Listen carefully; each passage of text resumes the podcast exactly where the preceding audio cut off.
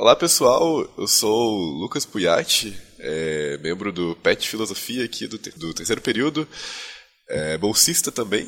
Eu estou acompanhado aqui com a nossa psicóloga Caroline, né, nossa psicanalista da faculdade. Olá pessoal, meu nome é Caroline Graçando, sou aluna também de filosofia, formada em psicologia também. Estou né, aqui a convite do podcast né, nosso aí do PET, faço parte do PET, do PET também como voluntária, né, e hoje a gente vai falar aqui sobre algumas questões né, atuais, sobre a iniciação científica também, que eu atuo na faculdade, né? Exatamente, e hoje é, a gente não pode estar acompanhados dos nossos colegas Ana e Lucas, né, o outro Lucas, o falso, que a gente sempre está aqui vendo, é, mas a gente tem motivo para comemorar hoje, porque hoje é o primeiro episódio do ano, né, dessa temporada nova. Então estamos aqui abrindo o, o ano é, renovados ou desesperados, né, você decide os termos, mas estamos abrindo o ano, é isso que importa.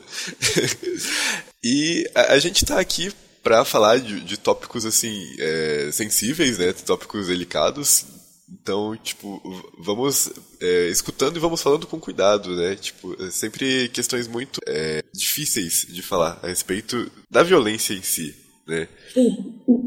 É, nós temos, né, na UFSJ um grupo, né, de nome de EGEPA, que é o nosso grupo de estudos de guerra e paz, é, onde a gente propõe muitos estudos acerca da guerra, da violência, né, do homem aí nesse contexto de violência, né, e aí, é, dentro desse grupo, eu desenvolvo a minha iniciação científica. E a minha iniciação científica é sobre o viés da psicanálise. Eu trago Freud como é, é, teórico aí, né, para conseguir elucidar um pouco essas questões da violência de acordo com a teoria que ele desenvolvia na época. Né? Ele, ele foi um dos, dos, dos psicanalistas a serem chamados para explicar o contexto na época que se vivia entre a Primeira Guerra e a Segunda Guerra Mundial. Né? Ele foi chamado a, a explicar um pouco né, desse homem violento, por que, que o homem via a guerra, qual o contexto dessa guerra, por que, que acontecia essa guerra, né? Por que, que há tanta violência? E trazendo para hoje, né, nesse cenário atual, a gente vê que acontece é, muitas coisas, né? E a gente vê a cada dia mais é, na nossa cidade mesmo, a, até na, na, própria cidade né, de São João del Rei, né, é, ameaças, muitos cenários que nos amedrontam e a gente precisa pensar sobre isso. Acho que a gente precisa fazer uma análise sobre isso, para propor também né, mudanças preventivas, né, que é um pouco do que a psicologia traz, né, para entender, compreender esse homem violento, Sim. né, e tudo que acontece. É, a gente é, né, o trabalho de referência da, da Caroline e o texto também que a gente acha muito interessante é as cartas que o Freud trocou com o próprio Einstein, né? É uma combinação meio doida de você pensar que os dois tiveram esse diálogo assim. É, e é interessante, porque o, o, Einstein chega com essa perspectiva que a gente geralmente tem a respeito da guerra, né? Tipo, por que, que existe guerra, né? Tipo, se é uma, uma coisa tão é, destruidora, né? Tão avassaladora, então por que, que tem gente fazendo? Né? E, e é uma pergunta na filosofia a gente tem que abandonar o que, que, é óbvio, né? A gente tem que abandonar essas ideias que a gente acha que tipo, estão pressupostas e, ir pensando nesse caminho, assim, né? Sim. Então... Vários, vários autores, né, ao longo da história vão falar sobre a questão da guerra, né? Eu menciono Hobbes, Leibniz, é, a gente tem muito uma questão que a gente não vai entrar aqui, mas é a, a discussão da paz perpétua, que que é uma discussão que entra dentro da guerra, né? Será que seria possível uma paz em meio a tanta guerra? Então, vários filósofos aí vão tentar é, explicar essa teoria né, da paz. Será que é possível? E o Einstein faz essa pergunta para o Freud, né? E aí, Freud, né? Nas cartas trocadas lá anterior à Segunda Guerra Mundial, seria possível? uma paz? Seria possível esse homem reprimir aí essa violência? Por que, que acontece essa violência? Eu vou ler um pouco aqui parte da minha iniciação, tá, Lucas? Okay. Para eu conseguir falar melhor de acordo com a teoria. Tá, tá, né? então. É, quando ele foi chamado, né, é, o, o, Freud ele tinha um ponto de vista mais pessimista em relação ao humanismo realista do Einstein, né? É, o Freud ele recorria à tese da psicanálise que irão dizer a respeito da violência, né, como algo sempre retornado. O que, que isso quer dizer? Que era algo intrínseco ao sujeito que fazia parte dele, não teria como retirar isso de dentro do sujeito. Seria um fator inerente ao ser humano ligado aos elementos funcionais. É uma parte que eu. Desculpa te cortar, mas é uma parte que eu achei até parecido com o Weber, né, em relação à política, porque o Weber ele traz essa questão de política como conflito. Então, enquanto existir pessoas, né, e existir interesses políticos, que sempre vai existir, vai existir esses conflitos latentes o tempo inteiro, que é uma coisa contra a outra, né? A gente tudo é política, que política é basicamente discordância, né, em, em, em essência. É, e, e a questão de que, que é isso, sabe? Tipo, enquanto tiver gente decidindo, vai ter esses conflitos, e esses conflitos podem aflorar como violência, no, no fim das Sim, contas. E esse, e esse conflito, ele está presente anteriormente dentro do ser humano. O ser humano, ele, ele possui esse conflito interno que é, ele, o Freud elucida muito bem na teoria das pulsões, que é o conflito entre a pulsão de vida e a pulsão de morte, que é o Eros e o Thanatos, né? E esse conflito interno vai fazer com que o sujeito, né, o ser humano, ele escoe esse conflito para fora. E como que ele vai escoar isso? Através da violência. Ele precisa descarregar essa questão de alguma forma.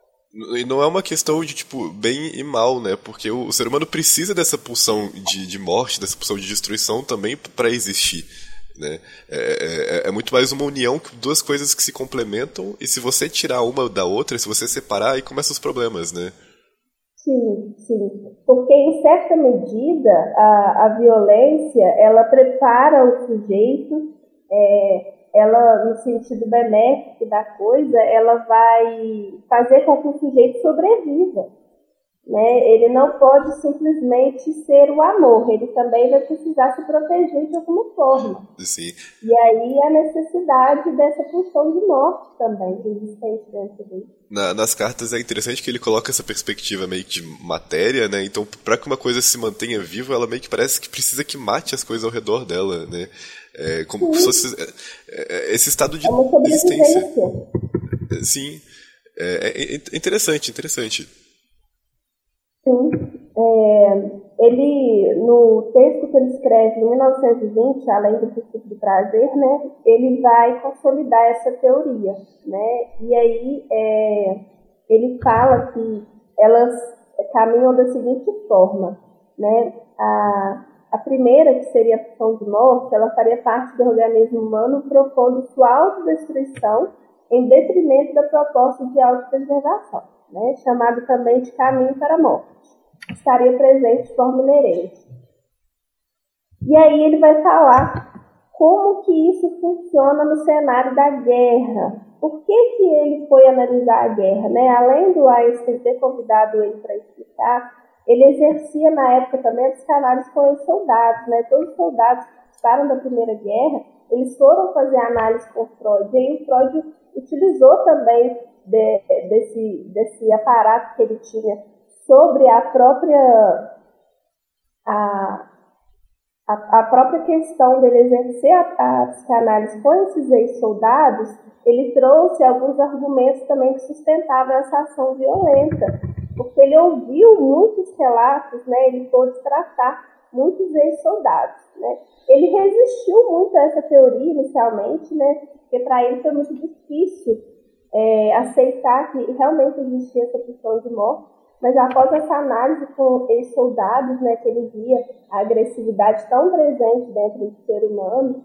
né, por diferentes motivos, né, existem várias teorias também em meio a isso, né, a autoridade que, que não vai a campo, mas manda os seus soldados, né, o conflito aí, como você já mencionou do Weber, que é, inevitável diante de um cenário político. É preciso ter um conflito para que haja é, um mandante, para que haja um poder. Né? O poder ele, ele se ramifica em cima de um conflito mesmo.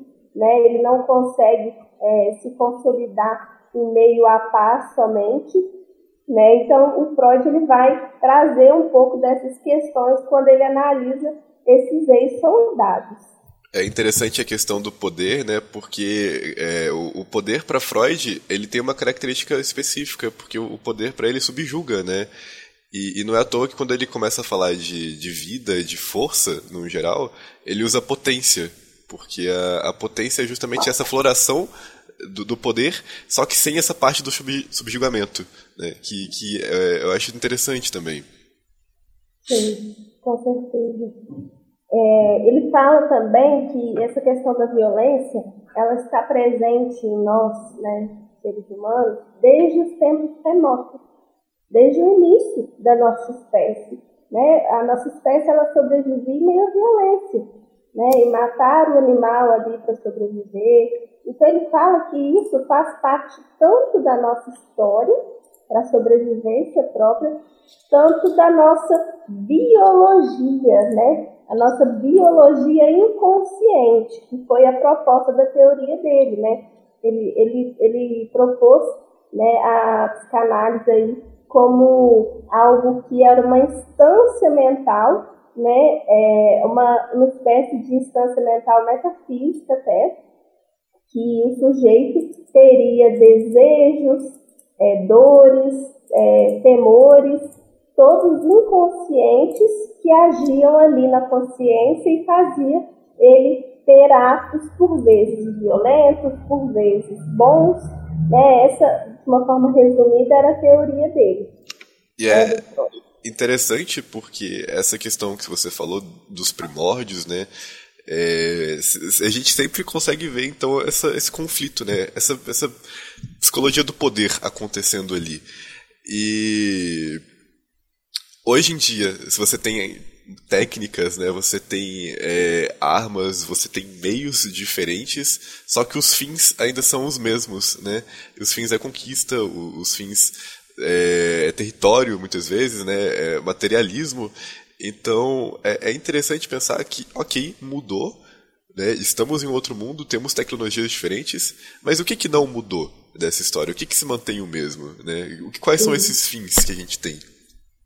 Sim, a violência ela se mantém, né? A guerra ela se mantém. A gente ainda hoje, né? A gente não vê mais a, a, a segunda guerra, né? Como foi hoje atualmente. Hoje a, a guerra, né? A gente pode dizer que existem guerras civis, guerras biológicas, mas somente o formato que mudou, mas ainda permanece a mesma é, vamos dizer assim, a mesma primazia ali do que, que precisa ser feito, né? esse aniquilamento do sujeito. A gente tem vários exemplos ao longo da nossa história né?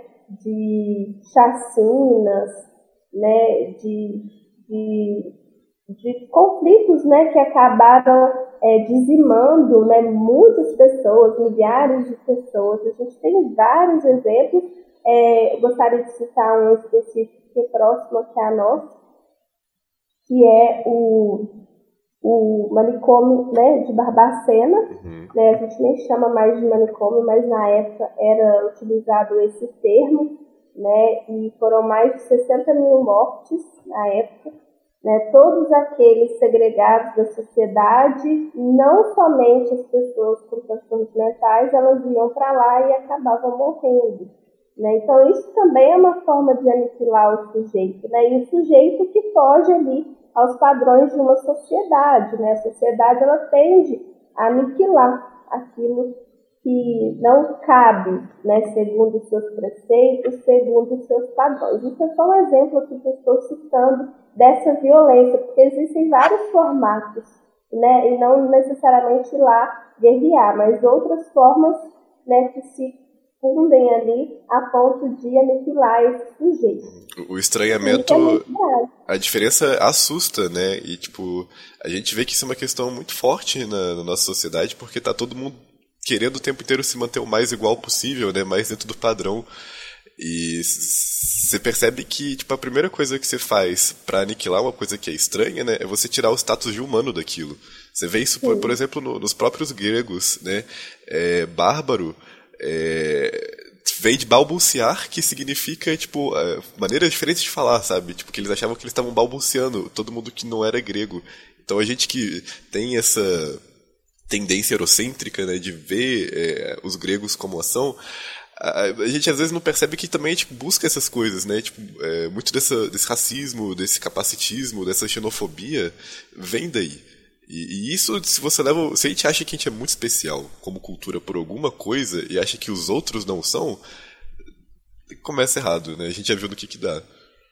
Sim, sim, sim, sim, sim. E isso existe, né?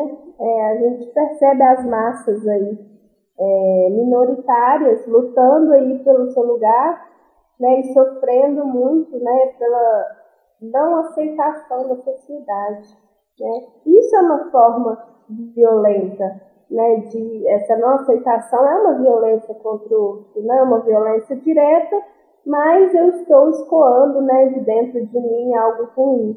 Sim, e, é... ela é, é sofisticada. A gente estava tendo uma palestra da, Dula, da Duda Salabete, é, início do mês, e ela fala que o, o discurso dela precisa se pautar nessa violência que ela recebe porque se ela não tiver essa luz, né, se ela não tivesse essa mídia em cima dela, tipo, se ela não tiver é, essa visão, se ela não estiver sendo vista, esse invisibil, essa invisibilização que ela recebe, no fim, vira preceito para violência. Então, se ninguém está vendo, então o que, que, pode acontecer no escuro? Porque ninguém se importa, né? Sim, com certeza. É, eu acho que hoje a gente tem essa facilidade da rede social, né, de expor tudo isso.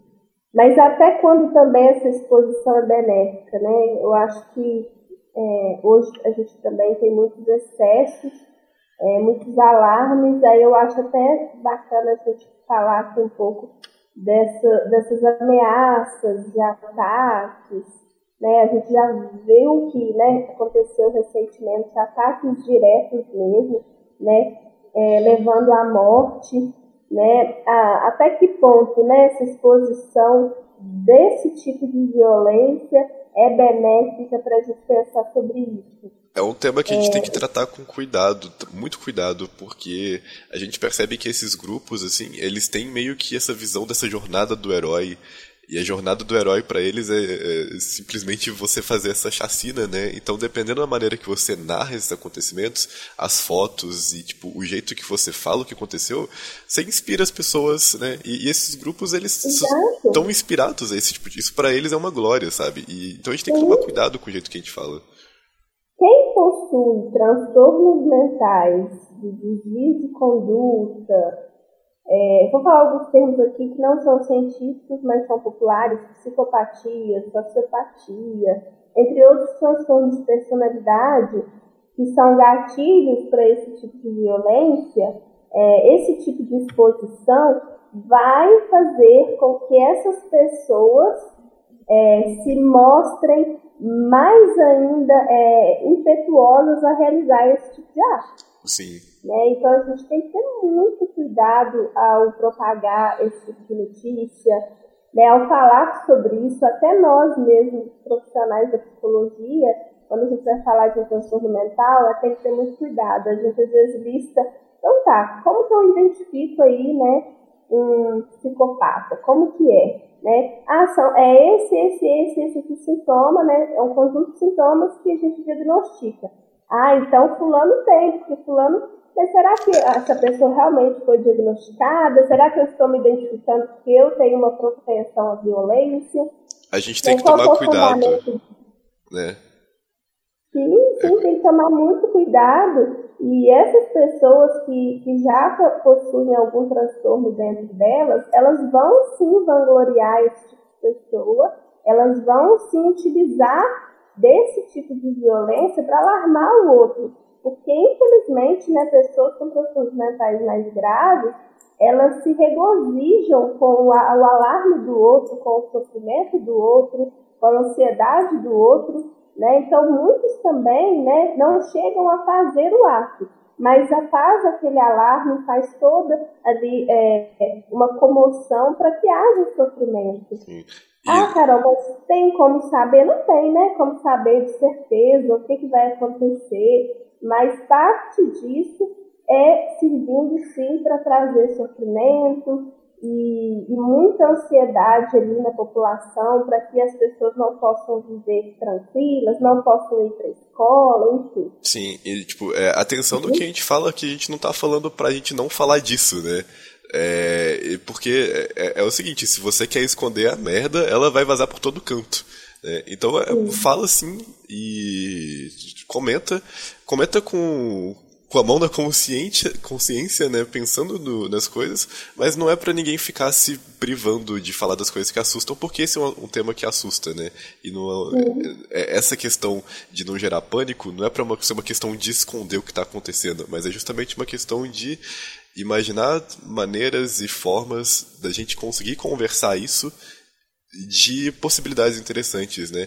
E eu acho que também não é uma conversa nem tanto pro dia a dia também, mas é uma conversa sobre grandes mídias, né? Tipo, você entra na TV e você vê aquele balanço geral, assim, aí o cara tá fazendo aquela super reportagem, né? É, tipo, porque a gente conversando é só eu e você, poucas pessoas. Agora é tipo uma televisão com 100, 50, 10 mil pessoas vendo. Né? Uhum. E sabe o que me preocupa? É que hoje o normal é o ruim. O que que polemiza? São as notícias ruins. O que, o que dá É a violência. Por quê? Por que, que eu, enquanto ser humano, dou ibope para esse tipo de coisa? Será que a minha pulsão de morte ela está sendo mais forte aí que a minha pulsão de vida? Eu acho que a gente tem que pensar também por que, que o normal para a sociedade agora está sendo esse ruim. Porque as pessoas tendem a normalizar esse ruim.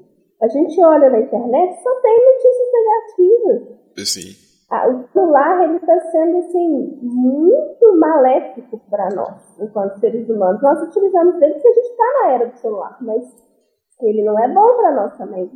E aí, nós estamos nos alimentando disso, qual que vai ser a nossa tendência? E de encontro à violência mesmo. Né? Se a gente só se alimenta disso, eu acho que a, a gente precisa rever também o, o porquê que isso tem, tem sido tão é, propagado, porquê que só tem isso para nós, porquê que somente é esse o nosso alimento, né? Para quando a gente está na internet, vendo TV, enfim, porquê que os meios de comunicação só alertam sobre isso. A gente precisa sim saber de notícias, a gente precisa saber como anda o mundo, mas não só do negativismo. Né? Cadê as coisas boas? Cadê as notícias boas? Então eu acho que assim, é, qual que é a base disso? As pessoas estão mais doentes, então eu penso que sim. sim. A pandemia ela trouxe muito adoecimento, já existia, mas a pandemia adoeceu as pessoas em massa. Então, será que estamos mais adoecidos do que o normal? E aí a gente está normalizando esse ruim, se alimentando desse ruim? Será que as pessoas não precisam é, pensar melhor sobre a própria saúde mental e o que elas estão alimentando a mente delas.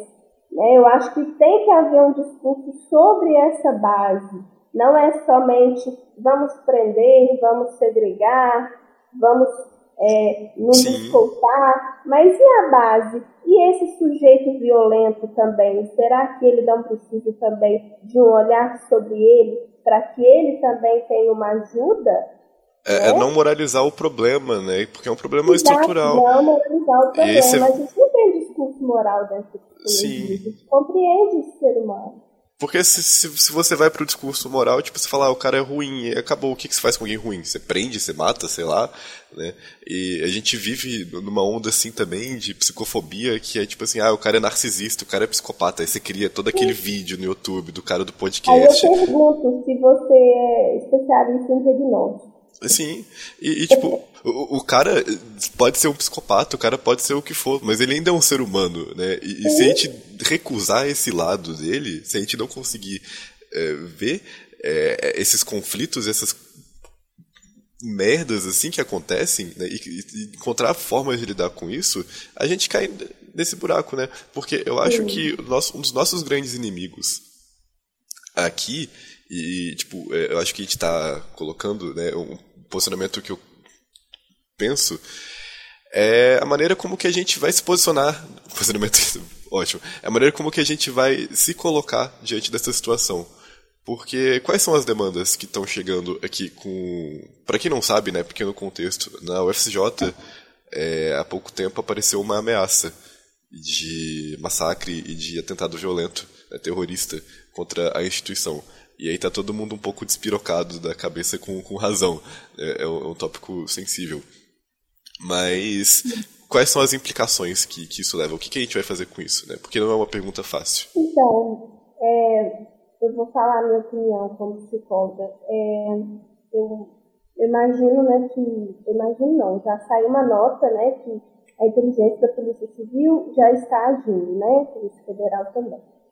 É, existe é, uma preocupação com esse sujeito, ele vai ser apenas, não, né, vamos, vamos tirá-lo desse cenário aqui para que ninguém corra perigo. Mas ele vai para onde? Ele vai para a sociedade, para a rua, né? E as outras pessoas que estão lá perto dele? Será que ele também não precisa ser avaliado para que ele tenha ajuda?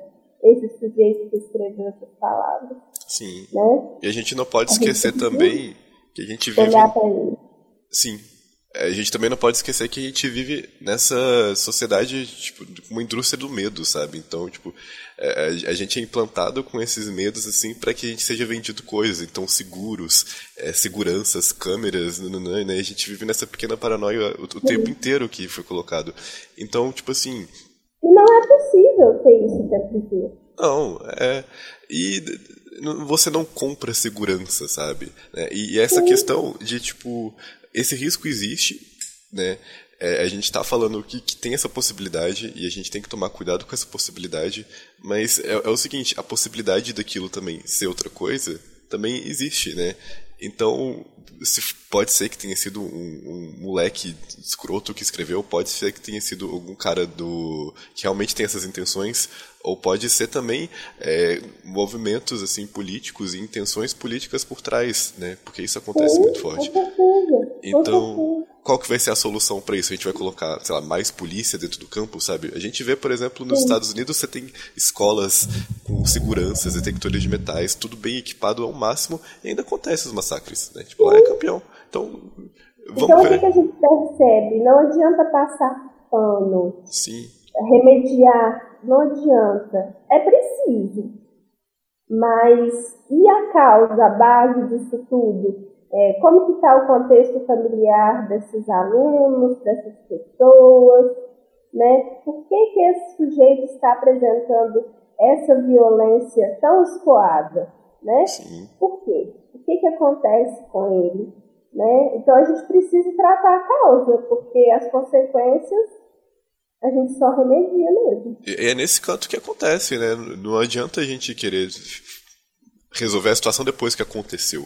É, é antes, é, é, trabalho de prevenção, é trabalho de Sim. integrar as pessoas na sociedade, né? Porque. Sim. É não normalizar o ruim, não normalizar a violência, né? É Sim. É não dar ibope, né? Para aquilo que é ruim, né? Eu, às vezes, eu tô mexendo no feed ali do Instagram, começo a ver tanta notícia ruim, eu saio do telefone, eu falo, não, não vou dar ibope para isso. E isso. faz mal, faz mal para todos nós, né? Então a gente precisa se questionar a esse respeito né, a gente vê aí né, que várias é, pessoas conhecidas, né, serial killers, eles, eles ganhavam fãs, né, quando eles ganhavam notoriedade, né, como se tornar um fã de alguém que cometeu um crime, né, de tirar a vida de outro? Por que, que eu me torno fã de algo assim? Então, é, são muitos questionamentos do, do, desse ser humano, né? E como que a gente pode trabalhar em cima disso para que melhore essa tendência à violência, à agressividade, enfim. Né? Esse ser humano que precisa ser olhado, porque ele está na sociedade, né? e a sociedade fica correndo perigo mesmo. Sim, é, e a gente não tá falando aqui de, sei lá, tipo, ah, o mundo é maravilhoso agora, eu só vou ver as notícias que eu quero, né? Não é isso. É você entender é ótimo, é, você vai entender, assim, apontando o dedo na cara.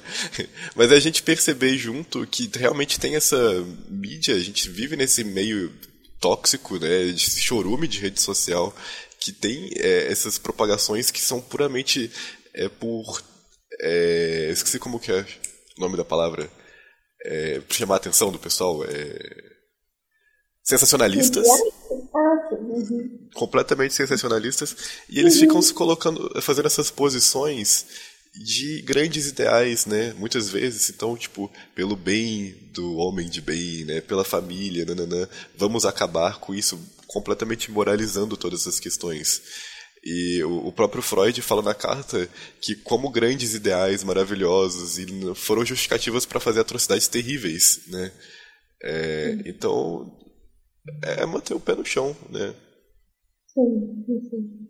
É, esses ideais, né, eles precisam ser questionados, né? É, assim, a gente tem até pouco tempo aqui para finalizar, mas Sim. É, quando uma guerra é construída, ela é construída em cima de um ideal de poder, né? Então, o ideal, ele é aceito pela sociedade, Sim. mas vão haver mortes, né? Então, é, é algo que é uma cortina ali, né? Coloca na frente de algo terrível para acontecer.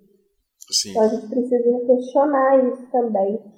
É, né? Não é aqui a nossa proposta, mas é, para quem se interessar ler a proposta da Liga das Nações, que seria aí uma, uma, é, uma tentativa né, de fazer uma paz mundial aí com uma Liga das Nações única, né, que seria uma nação única aí comandando todos os países, né, tem essa discussão também que o Einstein propõe, mas ela também logo cai por terra quando é, há a discussão, mas quem que vai ser o líder, de qual país, como que isso vai ser escolhido, Sim.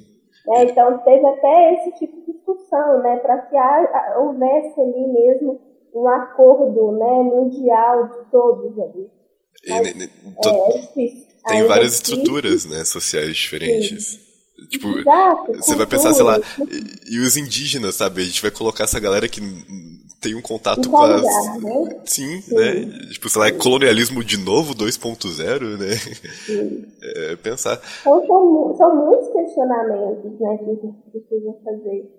Né? É, essa questão da guerra ela traz muitos pensamentos para nós mesmos. E eu acho que o movimento é esse, né? É muito mais perigoso que várias perguntas, são várias respostas fáceis, né? Então, um, uma coisa que eu sempre estou falando aqui, né? Que é a respeito de, de estar tá comentando os valores, né? Então, quais são os preços dos valores que a gente traz? Né? O que, que, que, a gente pensa a respeito disso? E Sim. o que, que isso gera, né? É, nosso tempo aqui tá, tá acabando, gente. Essa conversa podia ser tipo de 3, 4 horas facilmente, mas infelizmente a gente tem que acabar em algum momento. É, foi um prazer aqui estar tá, tá com você. Essa conversa foi muito boa, Carolina. Muito obrigado por ela. Tô, tô feliz aqui. Eu que agradeço, Lucas. Estou muito feliz aqui de participar do podcast. É a primeira vez, né? Apesar de eu estar no PET, mas é muito bacana o trabalho que vocês fazem né? E vamos marcar aí novamente mais conversas, né? A gente tem tantos temas para falar. Você tem o passe livre. Muito obrigada, foi um prazer. Tá? Eu que agradeço. Um beijo, pessoal. Até a próxima. Aproveitem aí. Cuidado, pelo amor de Deus. Tchau, pessoal. Beijão.